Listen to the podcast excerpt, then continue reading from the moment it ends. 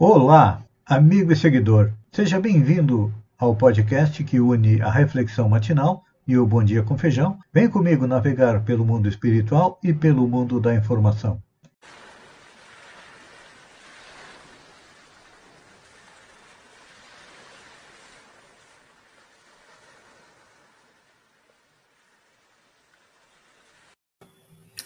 Olá, amigo e seguidor. Seja bem-vindo à nossa live diária da Reflexão Matinal, onde eu convido você para irmos em direção ao nosso coração, para lá, como jardineiros espirituais, elevar templos às nossas virtudes, fazendo com que elas cresçam, floresçam, frutifiquem e nos alimentem para termos forças para continuar em busca da felicidade, virtudes como humildade, compreensão, companheirismo, paciência, dedicação, nos levam à felicidade. Enquanto que nossos vícios e defeitos, como orgulho, vaidade, inveja, ciúme, são a causa da nossa dor, do nosso sofrimento, então, se não pudermos arrancá-los do nosso coração, Vamos enterrá-los bem fundo em uma masmorra. E assim caminha a humanidade, assim caminha o ser humano na busca da felicidade. E para chegar à felicidade, ele precisa de ser um homem moralmente melhor. E os espíritos questionaram Allan Kardec como reconhecer o homem de bem. Eles responderam a Allan Kardec que é aquele que pratica a lei de Deus e compreende que existe além da morte a vida espiritual. Então assim nós vamos. Só que para praticarmos a lei de Deus e compreendermos a vida espiritual, nós precisamos primeiro compreender a nós mesmos que somos alguém é, que tem qualidades, já temos comentado a respeito das nossas qualidades, nós sempre olhamos o nosso lado bom e esquecemos do nosso lado sombra, do nosso lado negativo que precisa ser mudado. E aí, Deus, no seu infinito amor, permite que as crises venham até nós, enquanto espírito encarnado, e que venham também até a humanidade, porque nós estamos todos no mesmo barco. Jesus está no leme. Só que uns remam para frente, outros remam para trás, e aí o que, que acontece? Precisamos uniformizar o nosso modo de agir? Então, as crises, como a do coronavírus, a crise econômica, elas são inevitáveis para fazer que, com que cada um de nós saia da sua zona de conforto e avance. Porque nós temos dois meios para avançar: através do amor ou através da dor. Através do amor, nós não conseguimos ainda colocar em prática aquilo que Jesus exemplificou há dois mil anos atrás, que é ama Deus e ama teu próximo. Nós tememos a Deus, ainda não amamos a Deus, que ainda está muito forte na nossa mente os dez mandamentos de Moisés, que para aquele povo ignorante, inculto, bárbaro, tinha que apresentar um Deus cruel e vingativo. Passados dois mil anos, mil e quinhentos anos depois da vinda de Moisés, vem Jesus e nos mostra a lei que rege todo o universo, que é a lei de amor. Disse ele: ama Deus e ama teu próximo. Mas, infelizmente, ainda não conseguimos executar estas leis, por isso vem o sofrimento, vem as crises para fazer o quê? Para nos acordar. Aconteceu como acontece com o coronavírus. Só que no Brasil, estamos aí em torno de 620 mil espíritos que retornaram à pátria espiritual, muitos conhecidos, muitos amigos, Isso nos fez encarar de frente a morte para tentar compreender o que, que tem após ela. A maioria dos segmentos religiosos dizem que tem três lugares: ou vamos para o céu, ou vamos para o inferno, ou ficamos no purgatório. E realmente é isso que acontece. Os maus espíritos vão para aquilo que é chamado de inferno, que são regiões sombrias, onde há muita dor, há muito sofrimento, há muita maldade também, porque lá ficam esses tipos de espíritos. Por exemplo, um deputado corrupto, um vereador corrupto, um prefeito que desvia verba, alguém é, que rouba, que assassina, que estupra, esses vão sofrer muito na parte espiritual. Aqueles que simplesmente vão levando a vida não vão estar nesses lugares, mas também não vão estar nos melhores locais. E finalmente aqueles, aqueles poucos que conseguem cumprir as leis de Deus, amar a Deus e amar o próximo, e já têm uma certa evolução nas suas qualidades, estes vão para regiões melhores. E nós, muitas vezes, acreditamos que o dinheiro que nós temos acaba comprando um lugar no céu. Há muito tempo atrás, realmente era, eram vendidas indulgências, ou seja, tu comprava, como eu sempre digo brincando, um apartamento no céu de frente para Deus, pagava, mas não recebia porque não cumpria as leis divinas. Então, hoje em dia, o homem, o ser humano aturdido, busca na tecnologia, busca nas coisas materiais a satisfação, a felicidade e não encontra. É, muitas vezes adoece, por quê? Porque não usa todo o potencial da sua mente e não compreende que a doença que nos atinge hoje, ela provém do nosso espírito, das nossas dificuldades de compreendermos não só as leis que regem o universo, mas principalmente que a vida aqui na Terra, ela é passageira, ela é efêmera. E nós nos agarramos a estes 80, 90, 100 anos como se fosse a tábua da salvação. Não. Hoje estamos vivendo mais uma das nossas múltiplas reencarnações. Ainda sem compreender totalmente o universo, então, os espíritos, as pessoas adoecem e buscam o remédio. A medicina que vai diminuir ou retirar os efeitos no corpo, mas esquecem que a mente continua desalinhada, triste, sofrendo. Por isso, é importante que todos nós compreendamos as leis que regem o universo e a importância do pensamento positivo, do pensamento no bem e principalmente também na ação do bem. Muitas vezes as pessoas perdem o sono devido a problemas, tomam um remédio para dormir, mas não resolvem os problemas. E assim caminhamos muitos de nós. É, precisamos mudar o nosso padrão de pensamento para um padrão positivo pensando coisas boas, pensando no bem. Nessa época, no mês de dezembro, quando se aproxima o Natal, todos nós ficamos mais fraternos. Muitas vezes aplacamos a nossa consciência dando uma, duas, dez cestas básicas, depois viramos as costas às pessoas e seguimos em frente.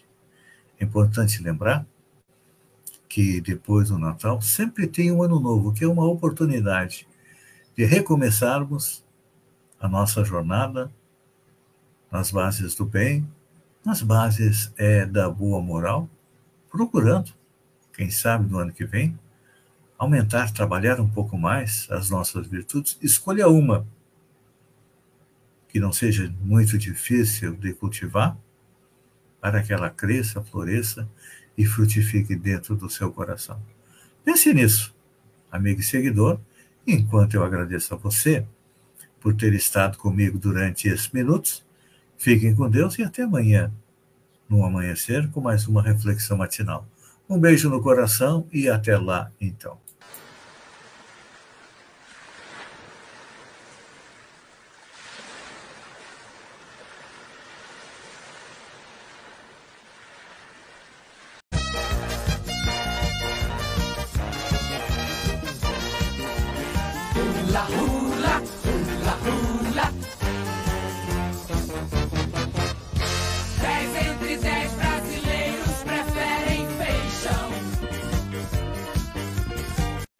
Olá, amigo e seguidor.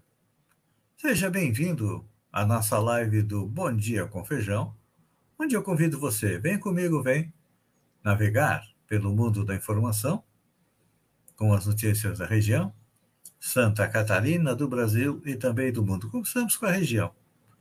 Terceiro mandato do prefeito Zênio Cardoso.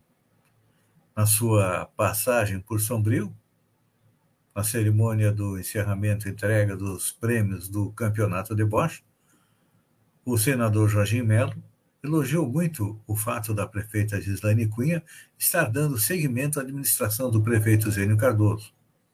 Ela manteve até vários secretários da administração do prefeito Zênio Cardoso. Falta de vacina em Balneário Gaivota. Segundo informações da Secretaria de Saúde, a única vacina que tem para a terceira dose de reforço é da Janssen. As demais estão em falta. Problemas em Araranguá. A administração de Araranguá, através da Secretaria de Saúde, informou que o Sistema Nacional de Regulação, SISREG, esteve fora do ar em todo o país. Na plataforma são feitos agendamentos de consultas especializadas e alguns exames que são encaminhados pelas UBS, que estão paralisados indo para Criciúma. Quem lembra do Metropol, Metropol de Criciúma? Pois é. A Assembleia Legislativa realiza hoje, dia 16 de 12, o lançamento do livro Histórias que a Bola Esqueceu, onde conta a história de um time amador que, reforçado para abafar uma greve de mineiros de carvão, acabou se tornando uma lenda no futebol brasileiro. O livro do chargista e roteirista Zé da Silva resgata a saga desse clube, o Metropol, que surgiu na década de 60 em Criciúma e que foi até Europa, uma das maiores excursões de um time brasileiro no exterior. A obra chega à sua terceira edição, ampliada e revisada, com o prefácio de Rui Castro e de Juca é, Kifuri. Aumento da família, olha só. Na pandemia, o vazio aberto pelo confinamento aumentou a procura pelos pets no país de 212 milhões de brasileiros, já havia 144 milhões de animais de estimação em 2020, segundo o Instituto PET Brasil. 4 milhões a mais do que em 2019. O aumento anual na pandemia é seis vezes maior do que o ocorrido entre 2018 e 2019. São bichanos que se tornam integrantes da família e alimenta uma indústria de produtos e serviços que deve faturar em torno de 49,9 bilhões de reais é, por ano. Fiscal La Paisana, em Banco de Blumenau, flagra a longa fina e aplica multa de 100 mil reais. Uma agência bancária de Blumenau foi multada em 100 mil reais por deixar os clientes em uma longa fila de espera muitos deles na fila sem senha pelo lado de fora. O mau atendimento também foi motivo de punição. A situação foi constatada pelo coordenador do PROCON, que estava no local à paisana. Em nota, a empresa disse que respeita as normas municipais. Respeitar é uma coisa, cumprir é outra, né? Basta ver é, as filas que existem aqui nos bancos de Sombrio.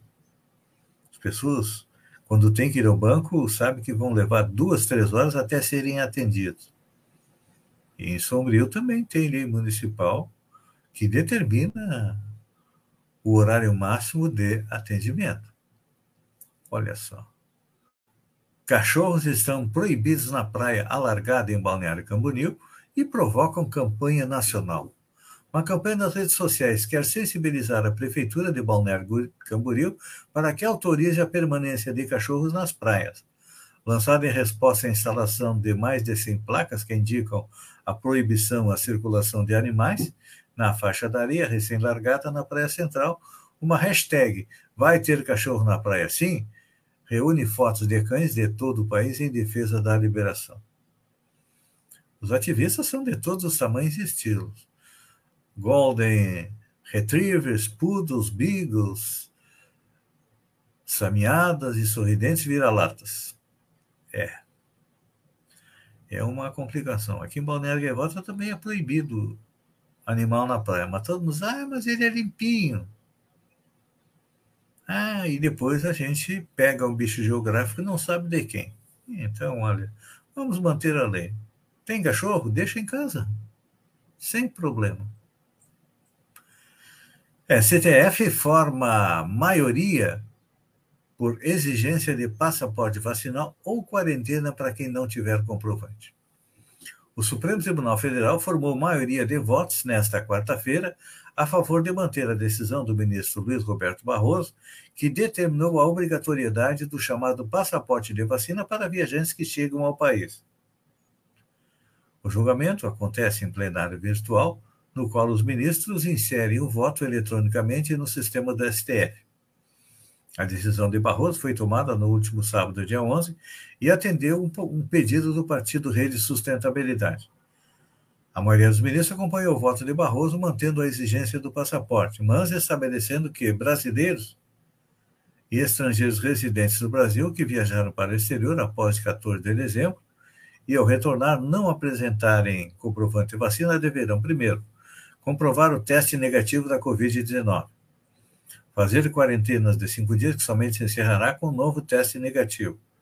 De acordo com a decisão do ministro, quem viajou antes do dia 14 precisa, ao retornar, apresentar comprovação de teste negativo da Covid. Olha, até o presidente Bolsonaro teve que fazer o teste da Covid para participar hoje da cerimônia de posse do novo ministro do STF, o André Mendonça. Presidente Joe Biden, Biden ordena sanções contra a facção criminosa brasileira.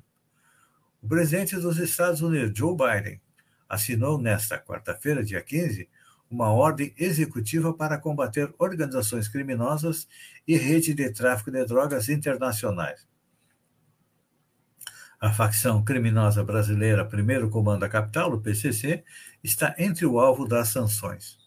Departamento de Tesouro dos Estados Unidos designou 10 indivíduos e 15 entidades em quatro países que, segundo os americanos, estão envolvidos ou tentando se envolver em atividades ou transações que contribuíram ou representam risco de contribuir materialmente para a proliferação internacional de drogas ilícitas e seus meios de produção. Assim, os bens e interesses em propriedade dos indivíduos ou entidades listadas que estão nos Estados Unidos ou na posse ou controle de norte-americanos serão bloqueados e reportados ao Escritório de Controle de Ativos Estrangeiros, o F1, OFAC americano. Além disso, também serão bloqueadas todas as entidades que sejam de propriedade direta ou indireta em mais de 50% dos indivíduos citados. Segundo a Embaixada Americana em Brasília, é a primeira vez que um cartel brasileiro entra na lista. O governo brasileiro foi informado da medida pelas autoridades norte-americanas.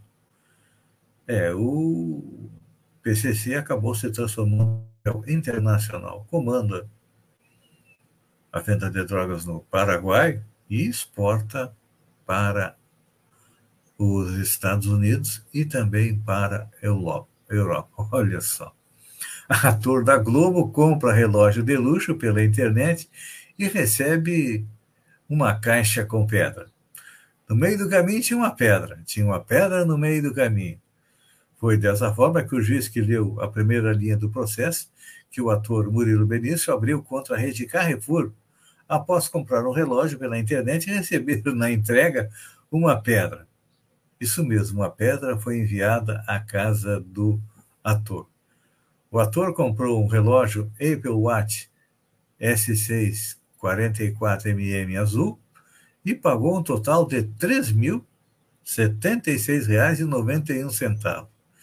A previsão da entrega foi de até 10 dias, no entanto, após 12 dias, o pacote chegou à casa do ator. De acordo com o processo, a expectativa de Murilo foi frustrada no momento que abriu o pacote. Documento ainda relata a justiça que, em questão de milésimos de segundo, o ator passou de uma alegria imensa para uma tristeza profunda. Mas é claro que tem que processar, né? É, quem fez esta sacanagem. Ô, pedrinha clara essa, né? Cara, R$ 3.076 é uma pedra de luxo, não é?